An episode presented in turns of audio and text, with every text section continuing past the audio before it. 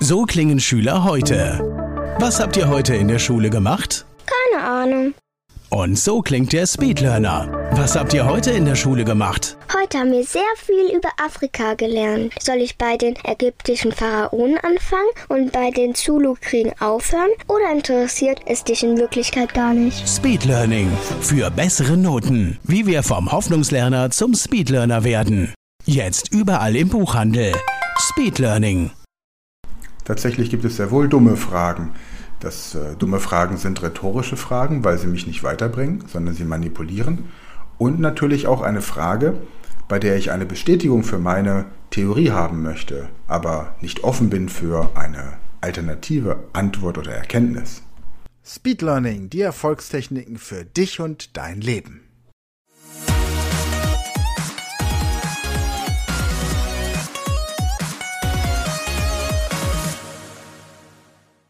Hallo ihr Speedlearner da draußen, herzlich willkommen zur heutigen Podcast-Folge. Ich war ja am Wochenende, am Freitag und Samstag in Luxemburg und habe dort an einer Schule, am Lycée Aline Mayrisch, an dieser Stelle herzliche Grüße an das gesamte Kollegium und an die Schülerinnen und Schüler, einen Speedlearning-Vortrag gehalten. Einmal bei, der, bei den Schülern der siebten und elften Klasse und dann nachmittags auch bei den Lehrern. Und vor meinem Vortrag gab es eine Keynote von einer Stunde, die sehr spannend war, sehr interessant und sehr aufschlussreich. Und es ging dort um fünf Stellschrauben, um fünf wichtige Aspekte, die guter Unterricht und vor allem Persönlichkeits- und Potenzialentfaltung beim Menschen gemeinsam haben.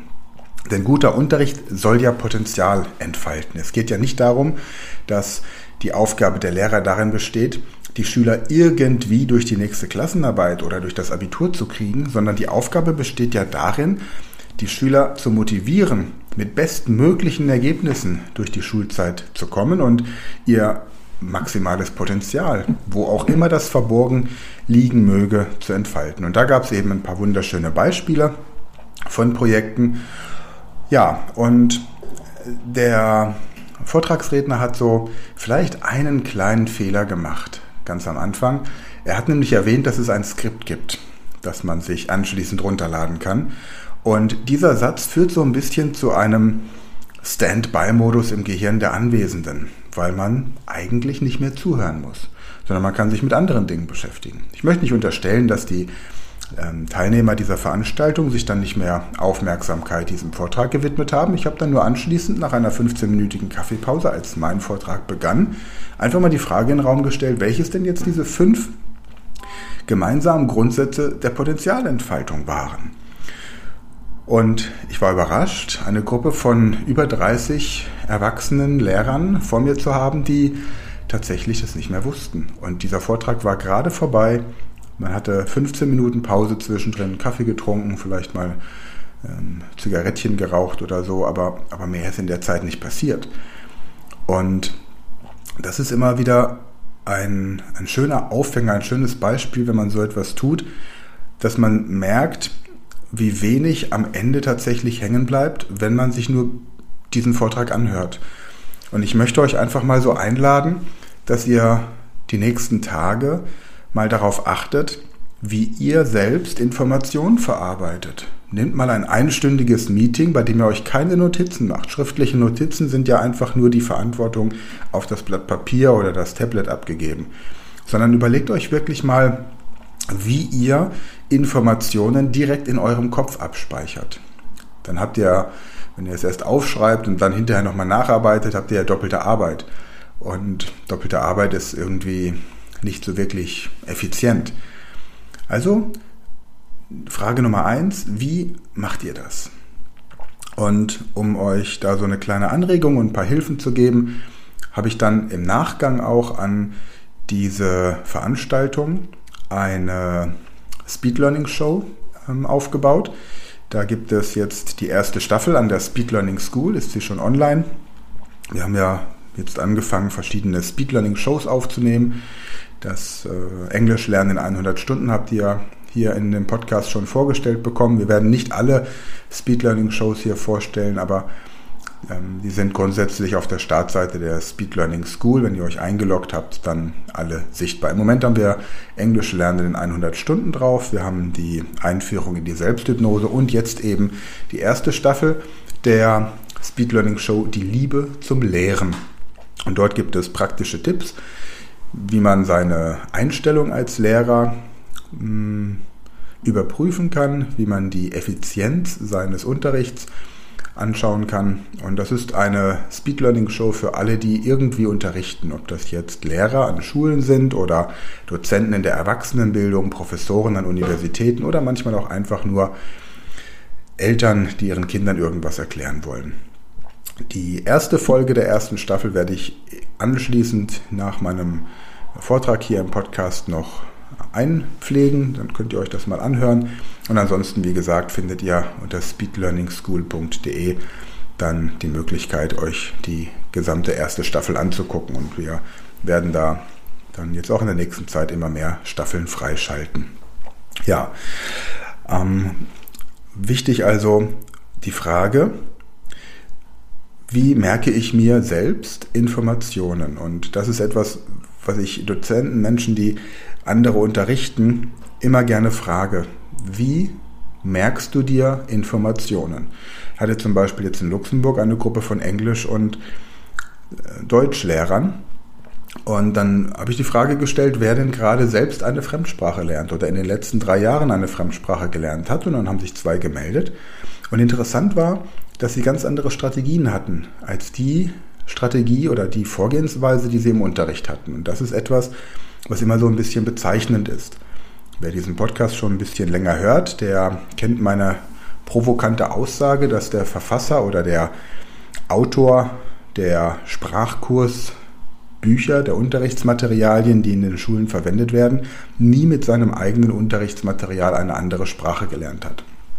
Und wenn ich dann die mir überlege, zum Beispiel jemand lernt Italienisch privat, dann wird er mit Sicherheit nicht Dantes Inferno lesen wollen, vielleicht auch nicht Comorra, sondern dann möchte er einfach wissen, wie man im Restaurant seine Pizza oder seine Spaghetti oder seinen, ähm, seinen Ramazzotti bestellt, wie man shoppen geht und wie man sich mit den verschiedenen Sehenswürdigkeiten auseinandersetzt. Oder dann mit Freunden abends bei einer Party über aktuelle Themen der Weltpolitik schwadroniert. Ähm, und das sind solche, solche Erkenntnisse, die dann immer wieder hochploppen, dass man eigentlich nicht praktiziert, was man predigt. Und dafür haben wir eben zum Beispiel diese Podcast-Show, dass man sich einfach mal ganz, ja, ganz ähm, mutig, sag ich mal, mit der eigenen Unterrichtsart auseinandersetzt. Ähm, wenn wir jetzt zum Beispiel an der Speed Learning School ein neues Kurskonzept ähm, integrieren wollen, dann machen wir immer erst eine kleine Challenge. Im Moment ja, ist die Überlegung, ein äh, Tutorial an die Speed Learning School mit aufzunehmen, das erklärt, wie man Ukulele lernen kann. Ukulele ist ein sehr einfach zu spielendes Instrument und um auszuprobieren, ob diese Techniken funktionieren, mache ich jetzt gerade selbst eine 21 Tage Ukulele Challenge und schaue, wie viel Ukulele Kenntnisse oder wie gut ich nach 21 Tagen Ukulele spielen kann. Und wenn wir den, den Eindruck haben, dass das ein vorzeigbares Ergebnis ist, dann werden wir diesen Online-Kurs mit aufnehmen. Und solche Challenges kennen wir schon vom 21-Tage-Training für Englisch. 21-Tage-Training. Englisch gibt es bei uns aktuell nur an der Speed Learning Academy im Shop. Da hat man ähm, 100 muttersprachliche Ausdrücke, kriegt also jeden Tag fünf muttersprachliche Ausdrücke zugeschickt, die man dann so in den Alltag integriert. Ja, ein anderer Punkt, der mir aufgefallen ist bei, bei der Fortbildung, war, dass ähm, viele Lehrer den Eindruck haben, dass sie den Schülern, und ich glaube, das, das haben wir auch oft bei Führungskräften. Ich habe gestern mit, mit Elke ein langes Telefonat gehabt. Elke macht jetzt bei uns gerade auch die Ausbildung zum Speed Learning Coach. Und sie hat zum Beispiel auch festgestellt, dass viele Führungskräfte, die sie kennengelernt hat, in den letzten Jahren einfach nur Manager sind, aber keine Führungskräfte. Das heißt, sie erteilen den Mitarbeitern Aufträge, Arbeiten, die sie tun sollen, bei denen der Manager, die Führungskraft, der Vorgesetzte eigentlich das Gefühl hat, er könnte es besser. Er weiß, wie es richtig geht. Und dafür braucht man, dafür braucht man eigentlich keine Mitarbeiter. Ich meine, die meisten Arbeiten, die man delegieren muss, die die können mittlerweile, viele davon können mittlerweile auch eine KIs machen beispielsweise, aber ich brauche einen kompetenten Mitarbeiter, den ich führe. Und ich führe ihn, indem ich ihm Eigenverantwortung gebe, indem ich ihn Lösungen finden lasse, indem er Lösungen für Probleme findet, für die ich selbst als Führungskraft keine Lösung habe. Und bei den äh, Schülern und Lehrern ist es genau das Gleiche. Stellt euch folgende Situation vor. Man behandelt im Matheunterricht die binomische Formel. Möglichkeit Nummer eins: ich erkläre als Lehrer die binomische Formel. So, wie ich das in der Schule schon erklärt bekommen habe, so wie es meine Kollegen machen, so wie es im Lehrbuch steht. Aber es steht ja schon im Lehrbuch. Also braucht mich doch eigentlich der Schüler nicht.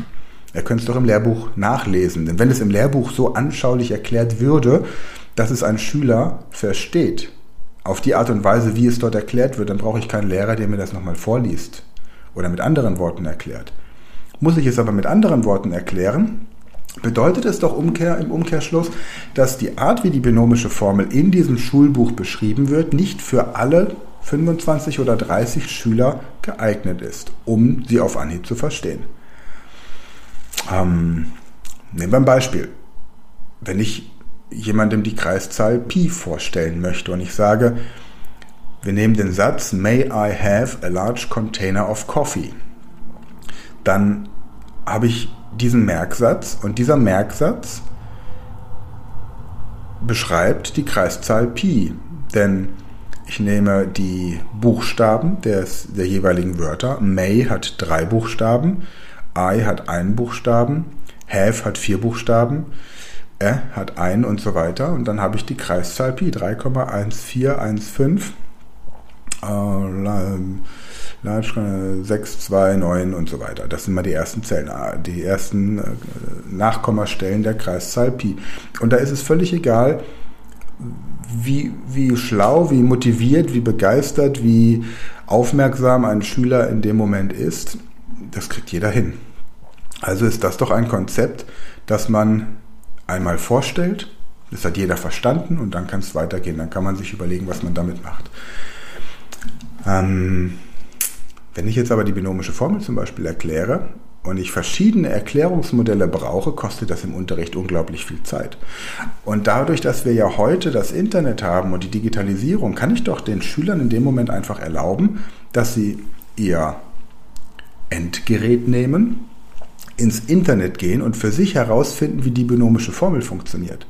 Was ich in dem Moment tue, sind zwei Dinge. Erstens, ich lasse die Schüler eine Kompetenz entwickeln in der Quellenrecherche und in der eigen, in der selbstorganisierten, ähm, im selbstorganisierten Lernen. Das heißt, sie, sie verstehen, wie man etwas lernen kann, das man sich selbst erarbeitet.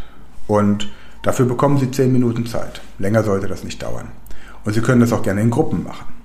Also lernen Sie Informationen zu sammeln. Sie lernen eine Fragestellung zu beantworten, eine Antwort für eine Frage, eine Antwort auf eine Frage, eine Lösung für ein Problem zu bekommen. Das ist der Punkt. Ich als Lehrer wäre dann in dem Fall komplett außen vor. Ich laufe nur durch die Runden und begleite diesen Prozess. Und wenn jemand sagt, ich habe keine Ahnung, wie ich das machen soll, dann bringe ich ihn mit einem Klassenkameraden zusammen, der schon ein bisschen weiter ist. Und so profitieren die beiden voneinander. Nach zehn Minuten hat jeder die binomische Formel in irgendeiner Form schon mal verstanden. So, und dann kriegt jeder noch fünf Minuten Zeit oder von mir aus auch zehn Minuten, um seinem Nachbarn zu erklären, wie die binomische Formel funktioniert. Und dann gehe ich nur zwischendurch und, und, und schaue einfach, dass die Erklärungen korrekt und richtig sind. Und damit spare ich unglaublich viel Zeit. Ich entwickle die Kompetenz bei den Schülern und die Schüler lernen vor allem, wie sie sich Informationen beschaffen, auch außerhalb der Schule. Und das halte ich für wichtig. Fragen zu stellen, die richtigen Fragen zu stellen. anstatt im Unterricht alles mitzuschreiben, was der Lehrer einem vorstellt, aus dem, aus dem Lehrbuch Informationen nochmal in ein Heft zu schreiben oder in ein Tablet, ähm, ähm, Flipchart-Blätter abzufotografieren oder Tafelbilder abzufotografieren und sie dann in den, auf, dem, auf dem Friedhof der, der Skripte der eigenen Festplatte abzuspeichern, aber nicht der, der Festplatte im Gehirn, sondern der auf dem Computer, ist wenig effizient und, und bringt einfach auch gar nichts. So, was möchte ich damit sagen? Wenn ich mich als, wenn ich jetzt Schüler habe, dann sollen sie Fragen stellen. Wenn ich selbst im Unterricht sitze, stelle ich mir Fragen. Ich besuche eine Fortbildung, ein Meeting und ich stelle Fragen. Ich schreibe mir nicht die Antworten auf, sondern ich bin beispielsweise bei einem Vertriebs- oder Marketing-Seminar und schreibe dann einfach nur die Frage auf. Der Dozent erklärt mir zum Beispiel, wie man ein bestimmtes Produkt verkauft, wie man die Einwandbehandlung macht oder wie man ein Funnelsystem aufbaut und die Leute über die sozialen Netzwerke auf die eigene Shopseite lenkt. Und dann schreibe ich mir nicht diesen Prozess auf, denn den Prozess, den finde ich ja irgendwo. Meistens in dem Skript dann, das ich dann bekomme, sondern ich schreibe mir die Frage auf. Was sind die Stärken dieses Produktes? Für welche Zielgruppe ist dieses Produkt gedacht? Welche Einwandbehandlung ist bei welchem Kunden sinnvoll und notwendig? Wie mache ich den Verkaufsabschluss? Wie muss ich eine Landingpage aufbereiten, oder ein Funnelsystem aufbereiten, damit es funktioniert. In welchen Abständen wird der Interessent wieder kontaktiert? Was mache ich mit kaufwilligen Kunden, die ein Produkt gekauft haben? Was mache ich mit Kunden, die den Kauf abgebrochen haben? Und so stelle ich mir Fragen und suche nach den Antworten. Das ist genau das gleiche Prinzip. Denn wie gesagt, die Zeit, in der wir einen Lehrer hatten, der uns erklärt hat, wie das Leben funktioniert, sind längst vorbei. Es geht darum, dass wir Lehrer brauchen, Dozenten, Mentoren, die uns erklären, wie wir Kompetenz entwickeln. Und das ist etwas, was äh, in Luxemburg tatsächlich großartig funktioniert hat. Die ähm, Schülerinnen und Schüler der siebten und elften Klasse haben ähm, ganz tolle Projekte da in dieser kurzen Zeit umgesetzt. Und auch die Lehrer haben einfach signalisiert, dass sie diese Prinzipien in ihrem Alltag anwenden. Ich gebe euch ein Beispiel. Im Deutschunterricht wird die Literaturepoche der Romantik vorgestellt.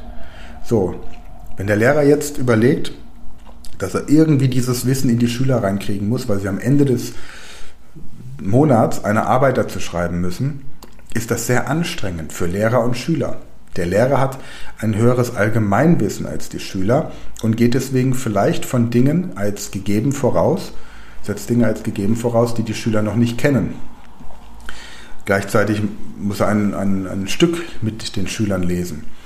Wenn ich jetzt aber überlege, welches Problem die Romantik für, also für, für was ist die Romantik, die Literaturepoche der Romantik, eine Lösung für ein Problem, das die Schüler haben.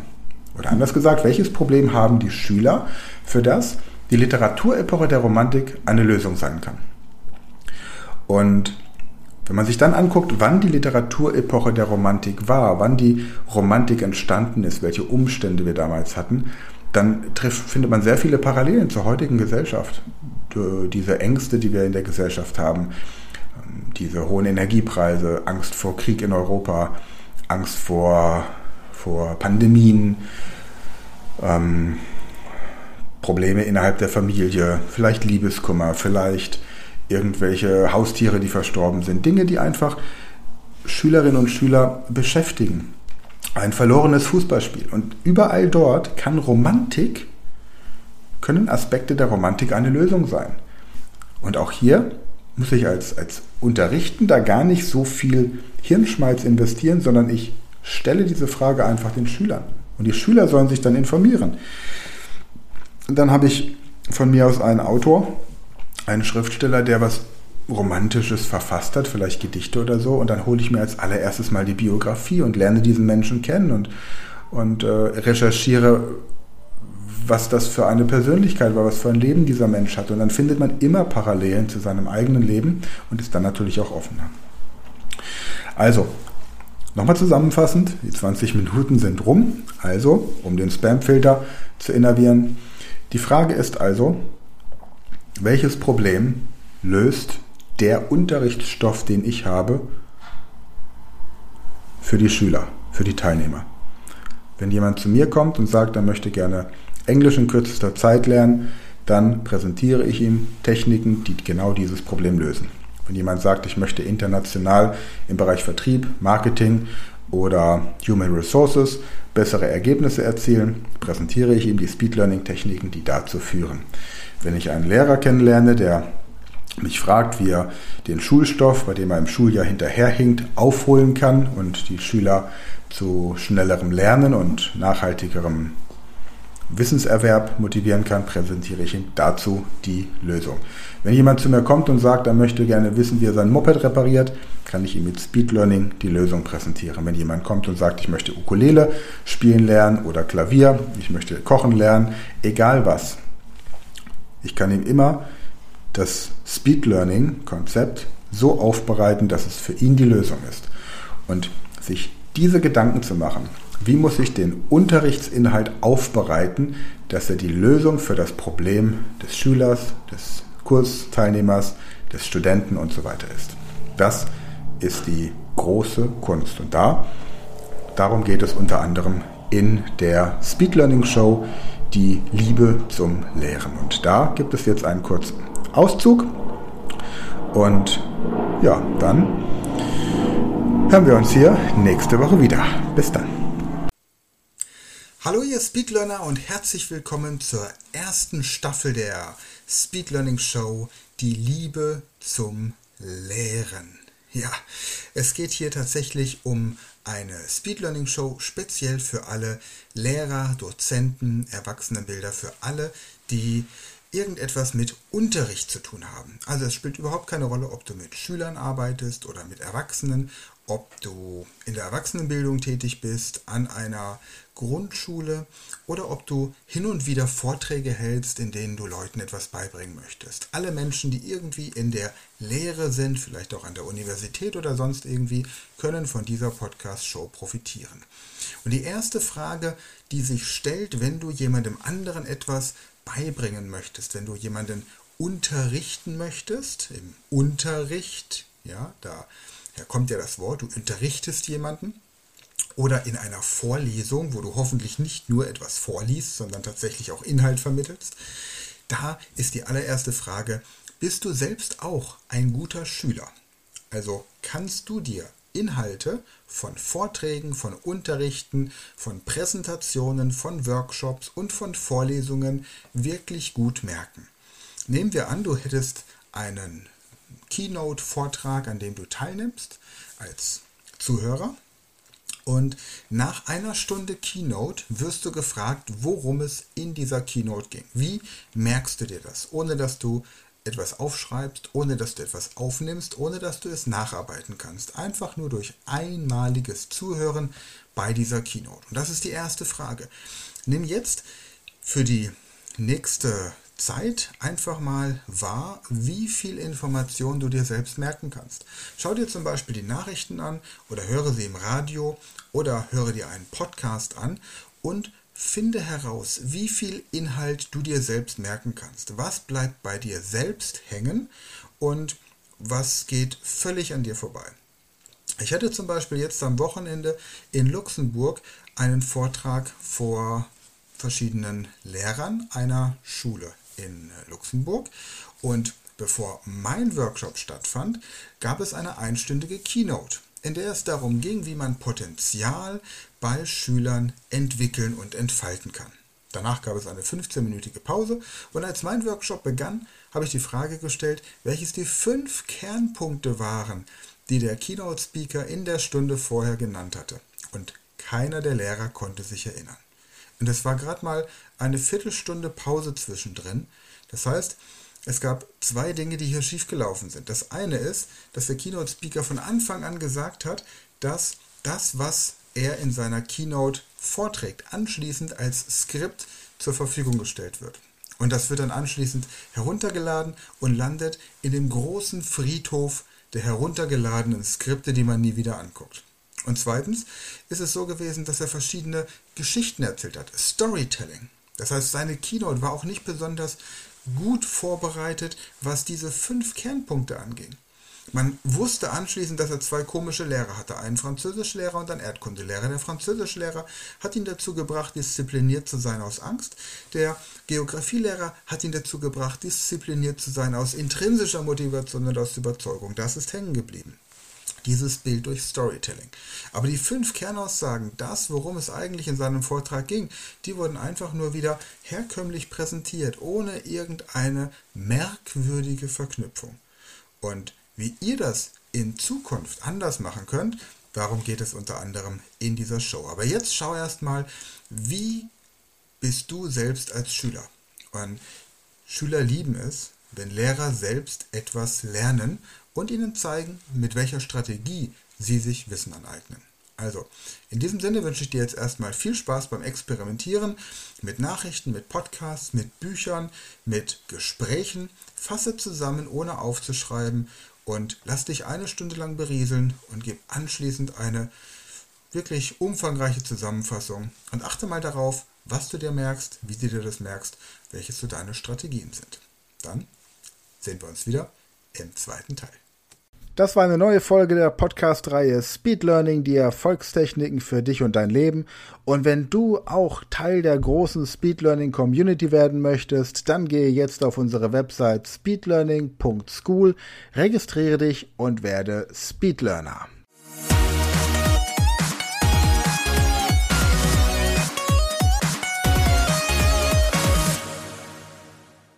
Das war eine neue Folge der Speed Learning Podcast Show. Hast du gemerkt, wie spannend und hilfreich die Tipps waren? Und möchtest du deine Lernprobleme in den Griff bekommen, um dein Wissen nachhaltig zu festigen? Dann melde dich jetzt für unser kostenloses einstündiges Training vom Nichtskönner zum Superhirn, der Weg zum Lernerfolg in sieben einfachen Schritten an. Klicke jetzt auf den Link in der Podcast-Beschreibung und sichere dir deinen Platz im kostenlosen Training.